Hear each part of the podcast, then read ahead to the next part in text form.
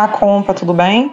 Você está escutando o podcast que faz parte do Arquivo Compa, o primeiro arquivo digital colaborativo das lutas das mulheres do Brasil. Nossos podcasts registram os cânticos coletivos de luta e as diversas vozes dessa resistência. Você pode acessar o restante do nosso conteúdo em www.arquivocompa.org. Eu sou Renata Rodrigues, jornalista ativista e vou conduzir vocês nesse papo com mulheres de luta espalhadas por todo o país. O tema desse episódio do podcast Compass são as dissidências de sexo e gênero. Vamos tratar de movimentos e de trajetórias que questionam os binarismos e as naturalizações relativas a gênero e sexualidade no Brasil. Nós vamos falar com duas mulheres trans que têm uma história de luta e ativismo em regiões diferentes do país. A Dani Balbi é carioca, é doutora em literatura pela Universidade Federal do Rio de Janeiro, professora da Escola de Comunicação Social da UFRJ. A Dani foi a primeira professora trans da universidade. Ela é militante LGBT, mulher preta e se define como uma trans em luta por todas e todos nós. Mas antes, nós vamos abrir os trabalhos em um papo com uma deputada de Pernambuco, esse não é o nome que ela usou na Justiça Eleitoral para tomar posse do seu mandato na Alep, a Assembleia Legislativa de Pernambuco. Mas a advogada Rubeonce Lima é uma personagem importante no mandato coletivo das juntas, como representante das mulheres trans e da comunidade LGBT no grupo de feministas eleito pelo PSOL do Estado. Ela conversou com o podcast Compa sobre sua trajetória e sobre as pautas prioritárias que está defendendo no seu mandato. Vamos ouvir?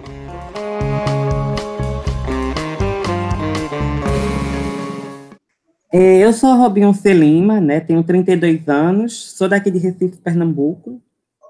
Sou advogada, né, e atualmente também componho o mandato coletivo das juntas, né, a primeira experiência coletiva aqui na Assembleia Legislativa do Estado de Pernambuco. Você, junto de outras mulheres trans que estão aí, que eu imagino até que você conheça, né? Vocês são a primeira geração assumindo o poder, que eu digo esse poder institucionalizado, né? Como que é isso para você? É, veja, pelo menos assim, do ponto de vista pessoal, né, eu acredito que há, sim, uma ascensão da população trans nesses espaços políticos, espaços estratégicos de tomada de decisão, espaços, enfim, dentro da sociedade, mas que também, ao mesmo tempo, são, na verdade, uma denúncia, né? Porque, por exemplo, o fato de, em 2018, somente em 2018, pela primeira vez, a gente ter deputadas trans eleitas, né, durante uma história de mais de 500 anos de Brasil, é uma denúncia, sabe?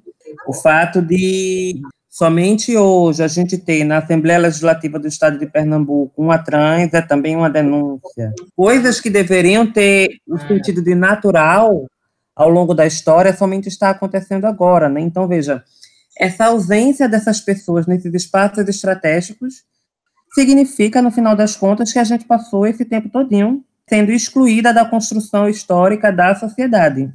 Que a gente passou esse tempo todinho né, com pessoas comandando a vida da gente, até mesmo tirando as nossas vidas.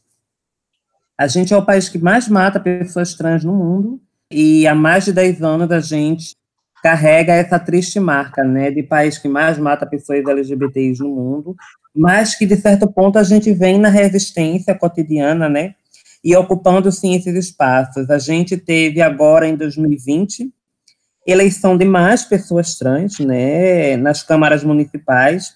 Em São Paulo foi Erika Hilton, em Niterói a companheira Beni Brioli, sabe? Inclusive, em duas outras cidades, as candidatas trans foram as mais votadas nas suas cidades respectivas, que é Belo Horizonte, né, Duda Falaber, e também aqui mais pertinho em Aracaju, Linda Brasil, que foram as candidatas que foram mais votadas nessas suas respectivas cidades, sabe?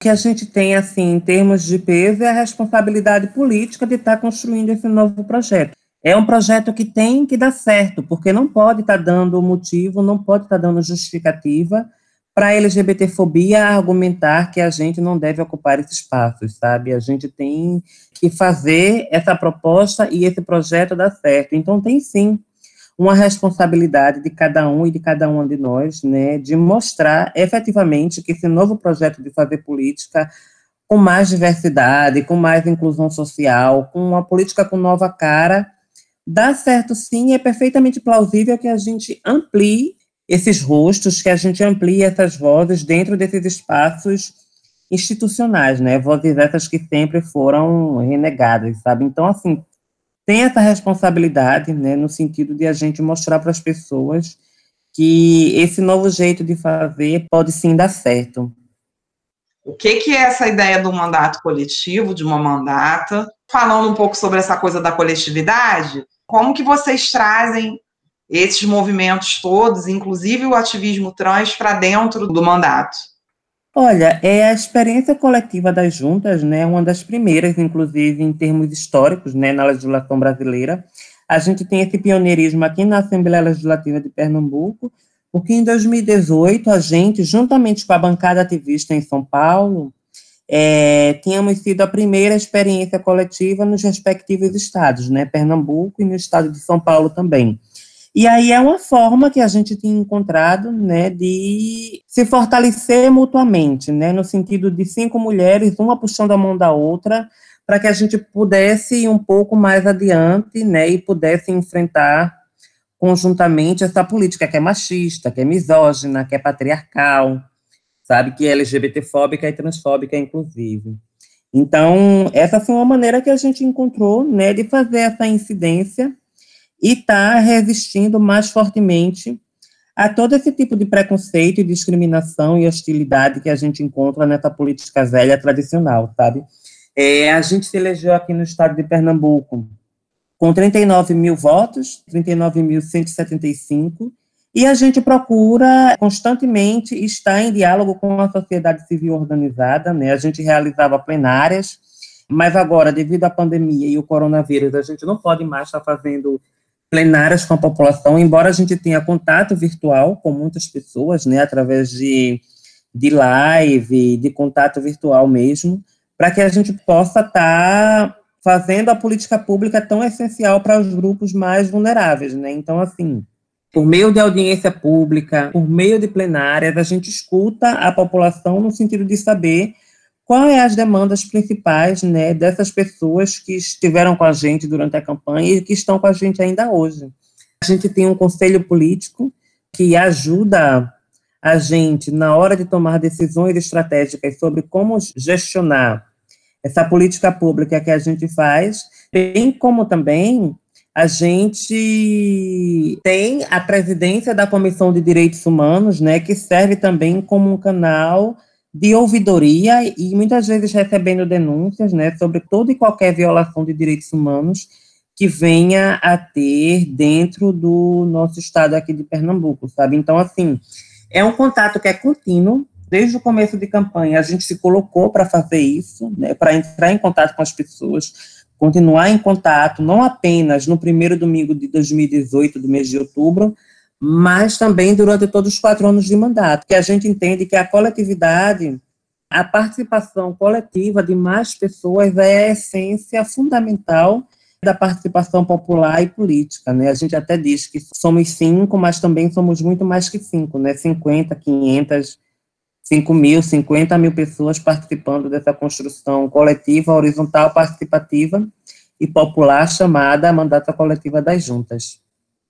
Você traz algumas pautas aí para dentro desse mundo maior aí que a gente está falando. E como que foi recebido, na verdade, pelos ativismos dos quais você faz parte, da importância de ter uma mulher trans aí nesse Juntas?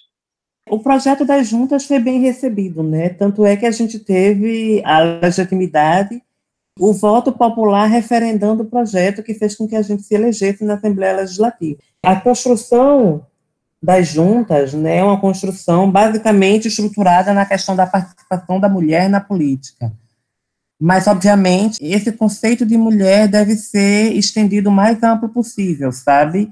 Então, assim, uma candidatura que se propõe feminista e que se coloca, né, enquanto pauta prioritária a construção e a participação da mulher na política, não pode deixar de lado mulheres negras, não pode deixar de lado mulheres trans, por exemplo, não pode deixar de lado mulheres lésbicas ou bissexuais, sabe? Ou mulheres quilombolas também, ou indígenas. Então, assim, é importante né, que essa coletividade tente ao máximo corresponder às várias e diversas mulheres e perfis de mulheres que a gente tem incluindo mulheres trans, porque, assim, uma candidatura coletiva só de mulheres cisgêneras que propõe a ser uma representação dos diversos tipos de mulheres é uma candidatura coletiva exclusivamente cisgênera que deve, que pode, que deve ser questionável, na verdade, né, porque aí estaria havendo uma redução do que é ser mulher apenas a genitália feminina o que é um erro grave. É importante colocar isso em perspectiva, né, para que as pessoas entendam que a gente é mulher e se coloca como mulher, né, nós mulheres trans ou travestis nos colocamos como mulher independente do que a gente tem no meio das pernas, porque isso a gente está falando de identidade, identidade de gênero, e não de sexo biológico propriamente dito, né, a gente fala de identidade independente de você ter um órgão masculino ou feminino que você carrega. Parte muito desse questionamento, sabe, dessa perspectiva de trazer a reflexão do reconhecimento das identidades das pessoas trans no sentido de respeitar o nome social, respeitar como a pessoa se identifica, né, respeitar como a pessoa quer chamada, sabe? Então, assim, como a pessoa quer ser chamada, né, Quanto mais diversa for essa proposta de projeto coletivo, né, quanto mais representações a gente tem, né, mais fácil o reconhecimento e mais aceitável o reconhecimento popular diante do eleitorado, por exemplo, sabe? Diante das questões estratégicas para que a gente possa estar fazendo uma radical modificação na estrutura da sociedade, na estrutura da política pública também, né? Do contexto político velho e patriarcal que a gente tem até hoje que precisa mudar. Qual é a avaliação que você faz disso dois anos depois e dois anos depois, assim, né? Que são que anos, né, Robense? Porque no nível federal, né? A gente tem o governo Jair Bolsonaro e tivemos um ano de, de pandemia. Quais são as perspectivas, assim? tuas do mandato, assim, para terminar, não vou dizer terminar essa caminhada, porque eu não creio que a, a, vida política de vocês vai se encerrar aí, mas esse capítulo, né, da história, que é o mandato. A gente, obviamente, enfrentou diversas dificuldades e ainda enfrenta, né, até pela própria questão do machismo e da misoginia na política. Por outro lado, também a gente enfrenta né, essa dificuldade do reconhecimento do projeto coletivo. Por exemplo, vários deputados só se dirigem a deputada que foi oficialmente eleita não se dirige às outras co-deputadas que se elegeram junto com ela, por exemplo.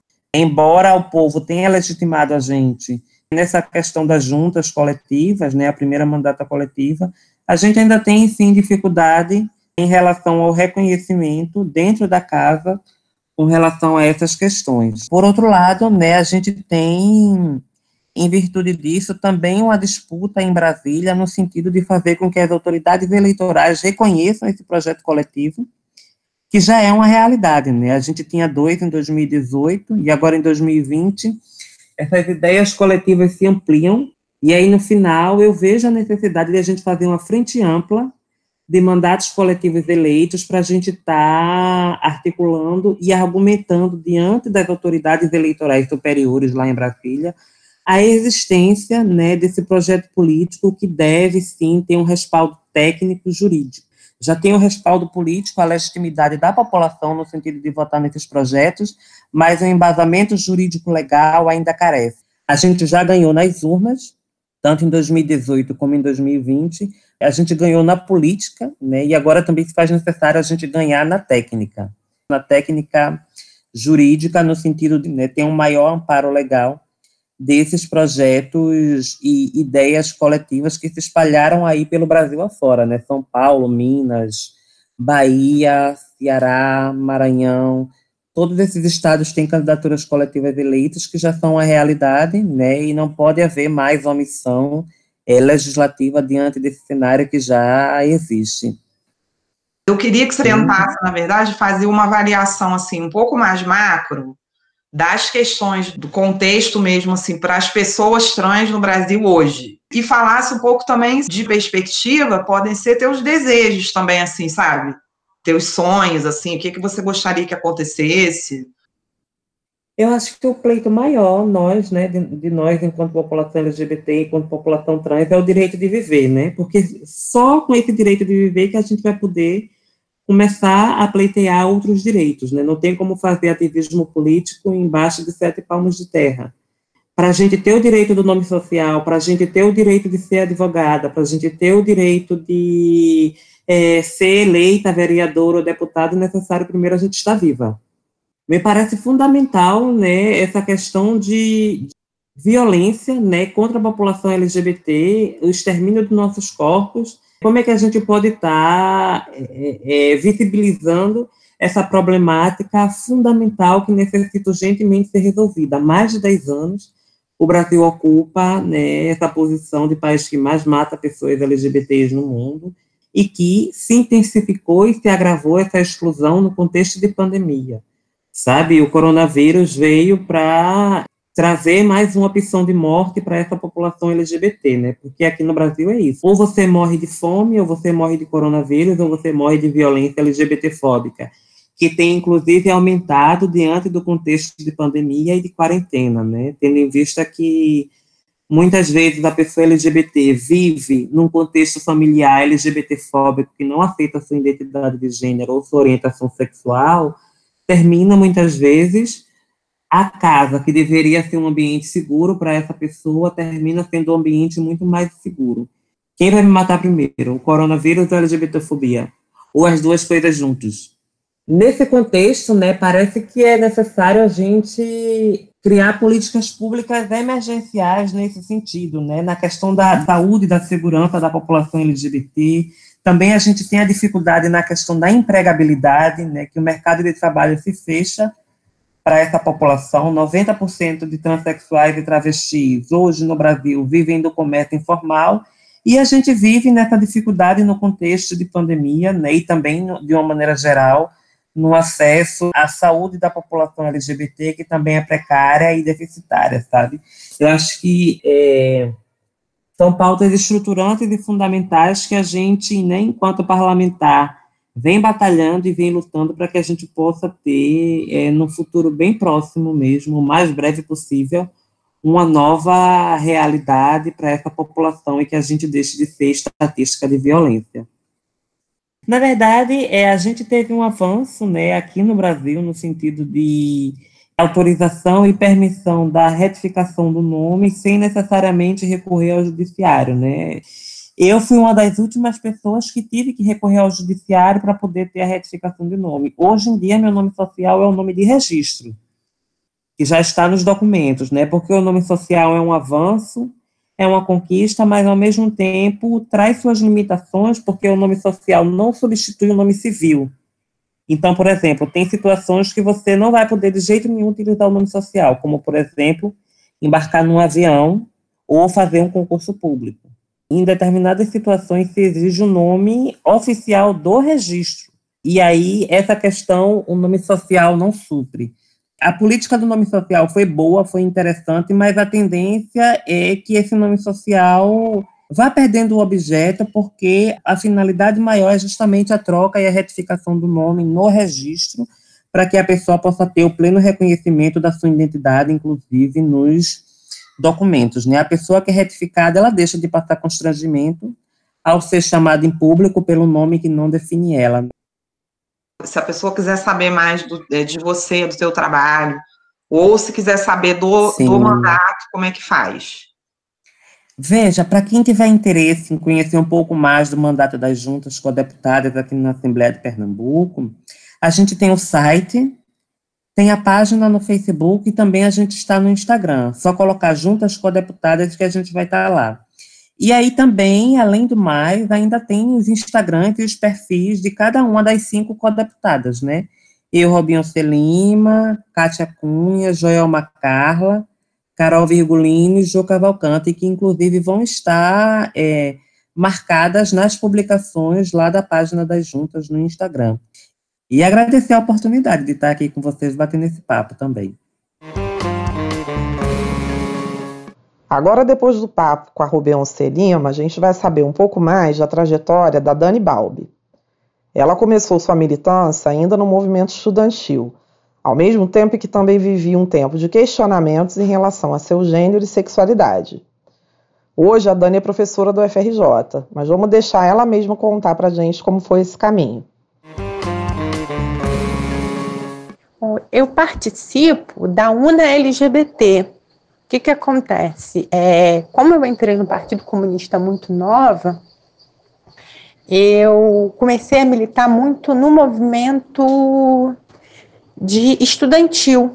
E gradualmente eu passei para o movimento negro e também para o movimento de mulheres. Curioso, só depois, e por uma série de razões, só depois eu ingressei no movimento LGBT há talvez seis anos, porque foi quando o Partido Comunista, e eu acho que as orientações comunistas dos movimentos sociais entenderam a importância de se engajar na luta LGBT. Aí a gente começou toda uma batalha para poder formar uma entidade, articulá-la com o movimento nacional, com a Rede Nacional de Movimentos LGBTs e construiu a União Nacional LGBT é, que hoje, enfim, tem assento na, nos conselhos, em uma série de conselhos estaduais é, de luta contra a LGBTfobia e mesmo em alguns conselhos federais, como o Conselho Nacional de Saúde.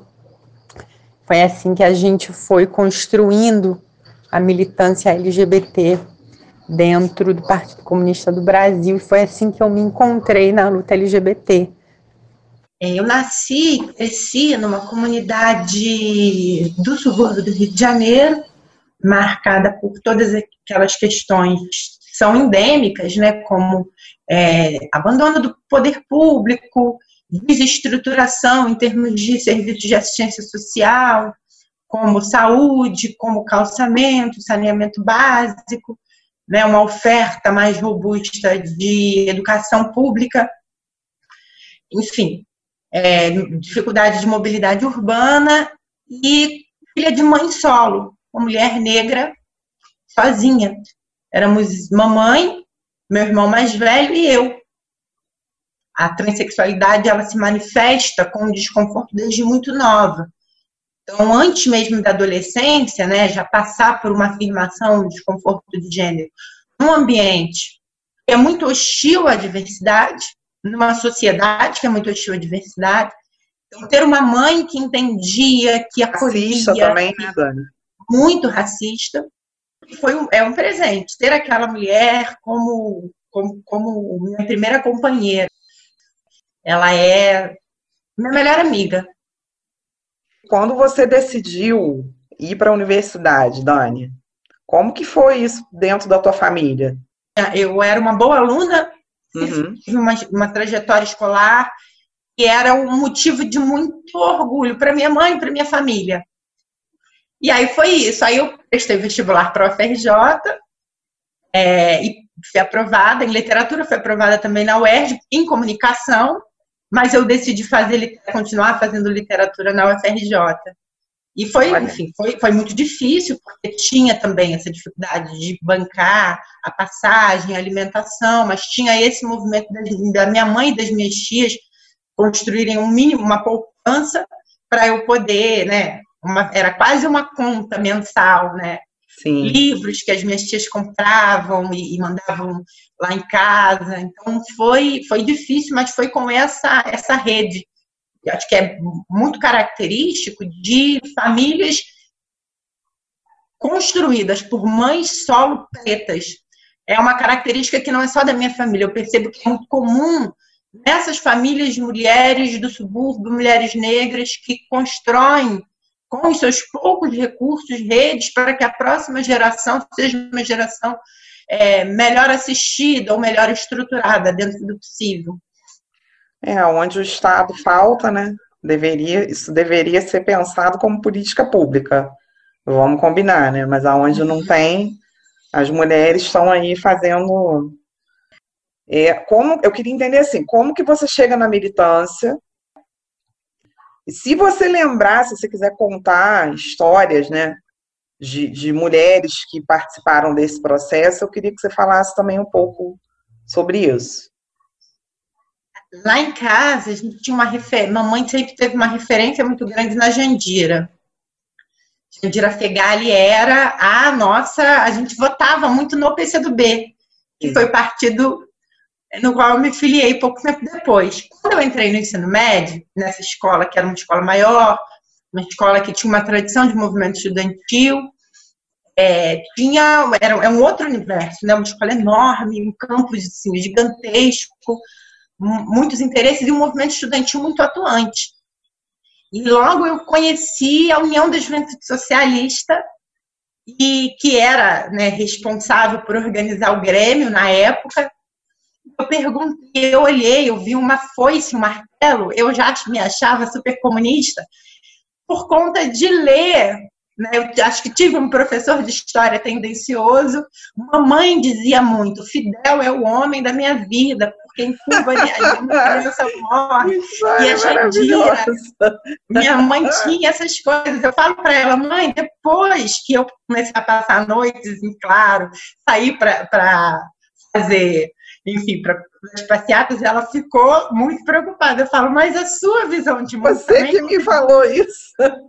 Tem no Grêmio, que eu vi aquela foice martelo, eu falei, não, é aqui. E daqui a pouco eu olho, né? Grêmio tem sempre uma relação com o partido. Eu olhei, tinha um bolo assim de cantinho de alguma campanha da Jandira. Eu olhei e falei assim, mas vocês são do partido da Jandira, do PC do B? Aí a menina, um susto e falou: Olha, somos, eu sou, mas o Grêmio não. falou: ah, eu, será que eu posso me filiar? E ela, claro, tinha 15 anos, tinha acabado de entrar no ensino médio. E ali foi. E essa minha primeira companheira que me, me, me forjou, a Monique Lemos, que hoje é militante responsável por uma série de agendas em São Paulo, no PCdoB, ela foi a primeira a me apresentar ao universo da, da política. Na verdade, ela me formou politicamente, porque a Luísa também, nossa, a Luísa que era incrível, que ficava, que já estudava na UFRJ, mas que voltava para o ensino médio para organizar o coletivo. É assim que eu entrei no movimento é, político com viés partidário muito pela luta, pelas lutas das pautas estudantis. Nessa época, curioso, é, eu acho sempre importante pontuar, há 15 anos atrás, é, os movimentos sociais e os partidos, principalmente o Partido Comunista do Brasil, tinham uma relação tensa com os movimentos sociais. E estava melhorando, porque tinha o BM e o negro nessa época.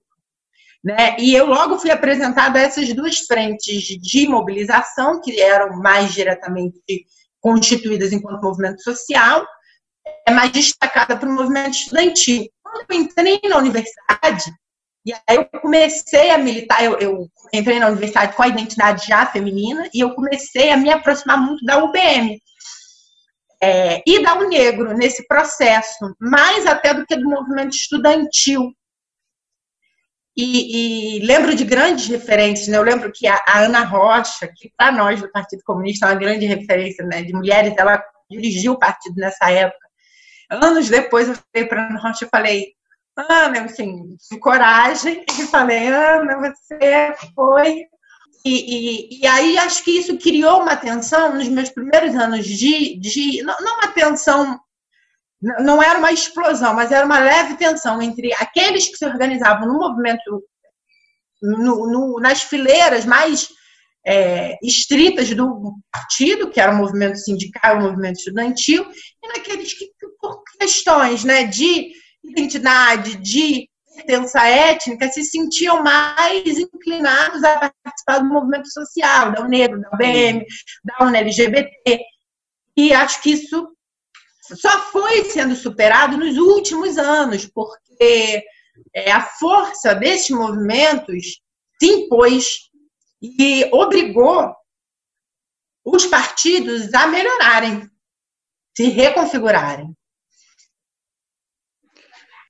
Você acha que essa desconfiança, eu acho que isso Isso ainda não é um negócio totalmente superado, mas você acha que melhorou?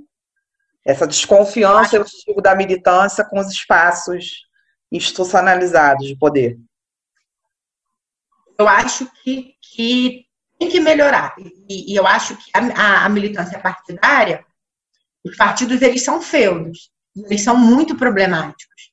Eles são organizados, geralmente, até hoje, infelizmente, por homens cis héteros brancos e mesmo os partidos de esquerda, cis héteros brancos que têm uma extração de classe que não é da classe trabalhadora. Então, são figuras muito prototípicas. É, e eles construíram, ao longo dos anos, nos partidos de direita a gente nem fala porque não nos interessa, mas nos partidos de esquerda é escandaloso. Eles construíram feudos muito confortáveis. Né? É, e, e, essa descredibilização dos movimentos, das pautas de, dos movimentos sociais, é, é, na verdade, também uma estratégia de manter os seus espaços, os espaços de privilégio claro. desses homens cis héteros brancos. Né? Eu, eu posso falar também do meu partido, ainda sou filiada ao PCdoB, mas não foi fácil. Conta da tua né? candidatura. Então, aí eu acho que nesse processo em que os partidos olharam para si, viram que não conseguiriam, principalmente por conta da ascensão do fascismo e por conta da resposta dos movimentos sociais, não conseguiriam lançar as mesmas candidaturas. Vinham de candidaturas de homens cis héteros brancos que não representavam, não animavam ninguém. Aí pediram, foram sacando, e aí, né, acho que o fenômeno da candidatura e da presença da Marielle, da tragicidade com que ela se foi, né, com que ela foi tirada de nós, acabou mais ainda aguçando esse processo de revisão interna dos partidos e eles pediram para eu me candidatar.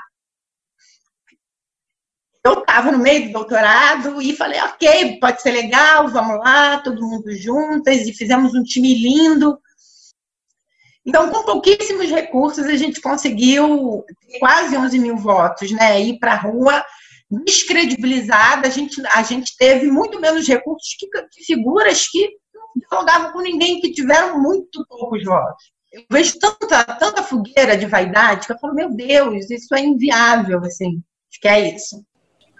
Quando a gente entende que é, a gente precisa ser múltiplo e atuar em todas as frentes mas a, a frente que talvez mais entregue resultado de longo prazo seja a frente de educação. E, e, porque a gente lida com muitas coisas, né? Lida com a juventude, lida com a formação, com a, a o deslocamento de uma série de preconceitos, estereótipos negativos sobre muitas coisas. E aí eu falo de movimento LGBT, queria mais, eu falo de movimento mulheres. Numa aula, percebi, eu dava aula de Camões, pegava poesia camoniana e eu não tinha é, um, um, um, versinho de Camões ou um versinho dos Lusíadas, né? Eu dava aula para o primeiro ano. É, ele, eu não tinha como falar nada, porque se eu não falasse do ponto de vista de uma mulher negra, pobre, lendo Camões, lidando, por exemplo, com a idealização da figura feminina. A gente ficar ali debruçando sobre a beleza da métrica camoniana e densidade do diálogo que ele traça com a história de Portugal, né, e da construção do amor em língua portuguesa, a gente está fazendo o quê? A gente está, principalmente, né, do ponto de vista da literatura, é, desconsiderando o aspecto fundo do conteúdo para focar na forma. E o conteúdo é problemático, porque é uma história branca, é uma história de dominação e é uma história de misógina. Se a gente for olhar a construção do amor em língua portuguesa, é, a gente vê como é que aquela mulher é inexistente. Ela, ela, ela não tem desejos, ela é branca, ela, ela é inalcançada, ela não tem manifestação de contradições. Então, por que, e como é perigoso a gente não falar?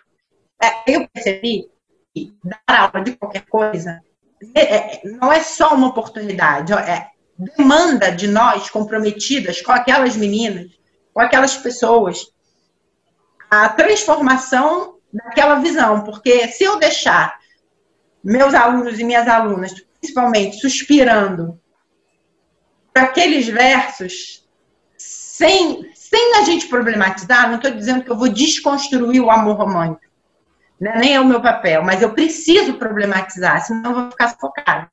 Acho que a gente percebeu a urgência de estar atuando enquanto educadora. E também a direita entende também como é que esse lugar é um lugar de desestabilização. É uma trincheira, é uma trincheira muito poderosa. Quem, quem chegar ali salva.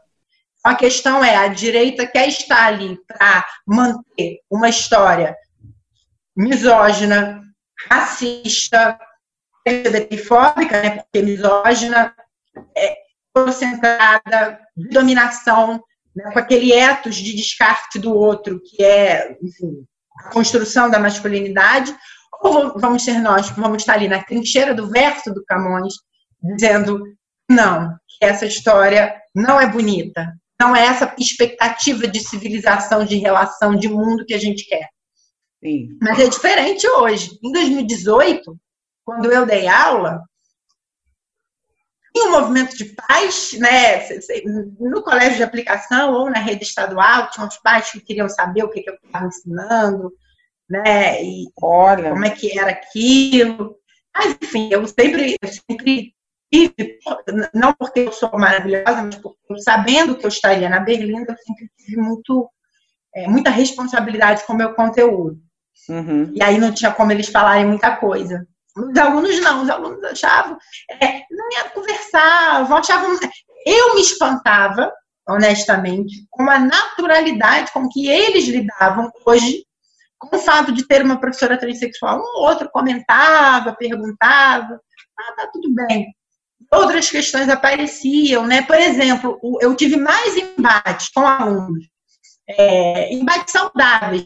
A gente tratava de questões de classe, muito ali em 2018, né, perto da eleição, do que necessariamente questões é, envolvendo, enfim, gênero ou sexualidade. Na escola, você diz. Na escola. Acho que essa geração, de fato, cresceu com, eu não sei se mais aberta, mas é, mais próxima. Eu acho que por isso que também esse é o lado positivo da representatividade né, a representatividade nos vários espaços, mas também na mídia. A gente reclama muito.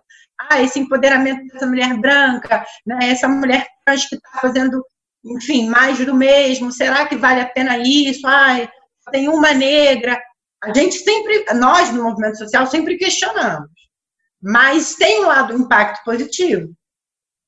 Ou de impor, de presentificar a diversidade. E aí, em outro espaço, a gente densa o questionamento. Quanto mais a gente tiver mulheres trans pesquisando na universidade, mais a gente vai ter uma universidade menos transfóbica. Acho que as cotas, em geral, mudaram. Né? Se a gente olhar para os resultados da, da reserva de vagas para pessoas negras, a gente vê o como isso mudou, não só a questão da circulação das pessoas negras naquele espaço, mas mudou tratamento de diversas questões, né? A gente pode falar, né, que a revisão recente do, do processo de escravização de pessoas negras foi todo feito nesse movimento dos NIABs, dos núcleos de estudos afro-brasileiros, é, por pessoas negras, mas e aí no âmbito da economia, no âmbito das ciências políticas, no âmbito da contribuição artística, né? E acho que também é, pessoas transexuais trabalhando é, muda, muda melhor para todo mundo, né? E acho que ajuda muito a desestigmatizar e empoderar pessoas transexuais para que saiam da situação de prostituição compulsória. De, o Brasil é o país que mais mata pessoas transexuais. Todo ano a gente repete.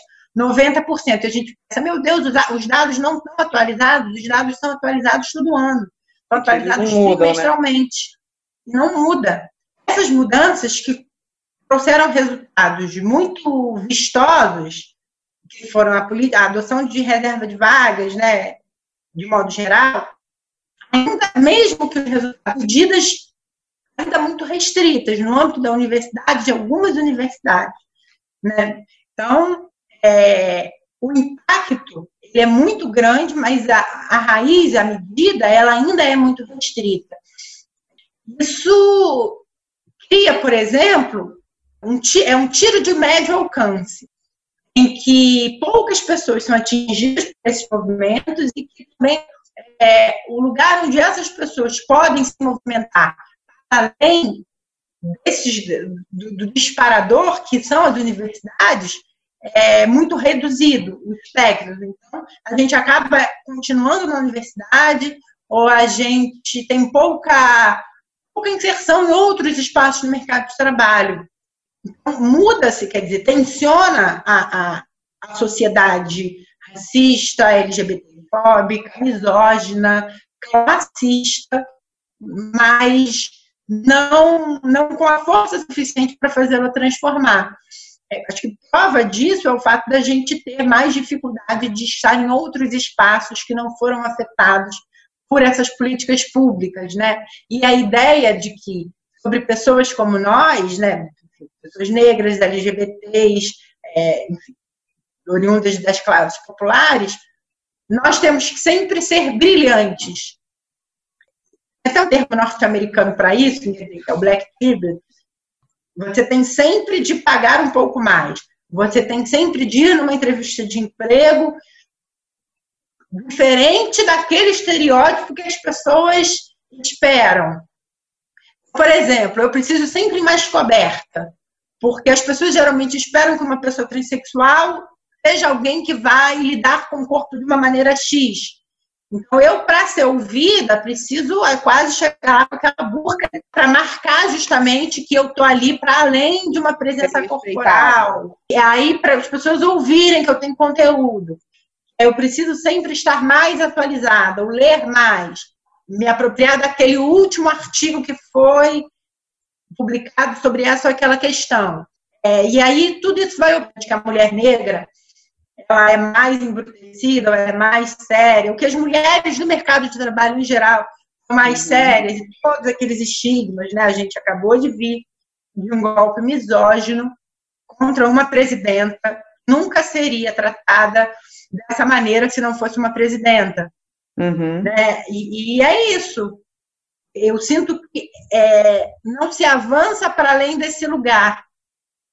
Então, se a gente tivesse mais presidentes, se a gente tivesse mais CEOs, que é esse o lugar da representatividade, se a gente tivesse mais parlamentares, mulheres, trans, negras, se a gente tivesse mais professoras magistradas, né, a gente criaria uma outra cultura. A ocupação de espaço era importante para mim, então, para concluir a questão, por duas razões. Primeiro, porque ela informa o conjunto da sociedade, ela impõe aquela presença e ela naturaliza aquelas figuras em espaços de construção de cidadania, são esses espaços, enfim, esses espaços institucionalizados, e também porque cria outra cultura anti-misógina, antitransfóbica, antirracista.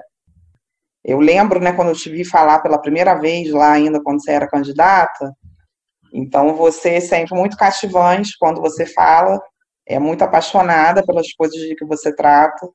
Então, é sempre muito bom te ouvir falar e trocar e, e refletir, na verdade, junto contigo. E eu queria, para a gente acabar, eu queria que você comentasse a, a frase da Angela Davis, que é a seguinte: quando uma mulher negra se movimenta, toda a sociedade se movimenta com ela eu sempre lembro da, das mulheres da minha família, né? Principalmente minha mãe. Se minha mãe não tivesse se, minha, se as mulheres negras da minha família, né, mães solo, todas elas, não tivessem construído redes de, de apoio, de solidariedade, de compreensão, de recursos materiais, a vida da geração, dessa geração mais nova da minha família, que sou eu, minhas primas e meu irmão, não teria existido. A minha prima enquanto advogada, minha outra prima enquanto administradora, meu irmão músico, é, enfim, no mundo, com consciência racial, com consciência de gênero, com consciência de classe, não existiria. Né? E com certeza o movimento que nós fazemos vai impactar nas próximas gerações. Isso porque quando uma mulher negra se movimenta, ela não está falando unicamente, ela não está movimentando unicamente uma estrutura misógina, mas ela está dialogando diretamente com a misoginia e o machismo numa perspectiva etnocentrada, específica para cada realidade. Né? E, geralmente, né, em países, né, quer dizer, num, sistema de capitalismo global em que o componente raça é um determinante para o componente classe, ela está falando diretamente de uma movimentação de classe. Quando uma mulher negra se movimenta, muita coisa se movimenta com ela. E, e ela é sempre muito impactante, quanto mais consciente, mais revolucionário. Então, eu fico mais no Instagram, que é onde eu consigo me comunicar com as pessoas que eventualmente têm uma dúvida, uma questão, ou querem fazer contato comigo. Então, meu Instagram é o arroba Daniele, com I no final, ponto, Balbi, B-A-L-B-I. E você pode mandar, enfim, mensagem, direct, sugestão, por lá, é onde eu estou sempre respondendo. Muito, muito, muito obrigada. Foi incrível. Muito obrigada mesmo. Você é o melhor, companheira, me ajude, que eu não posso Compa Arquivo das Mulheres é uma realização da Despina com a colaboração da Lanchonete Lanchonete. Foi patrocinado com recursos do Fundo Internacional de Ajuda do Ministério Alemão das Relações Exteriores da República Federal da Alemanha, do Goethe Institut e de outros parceiros.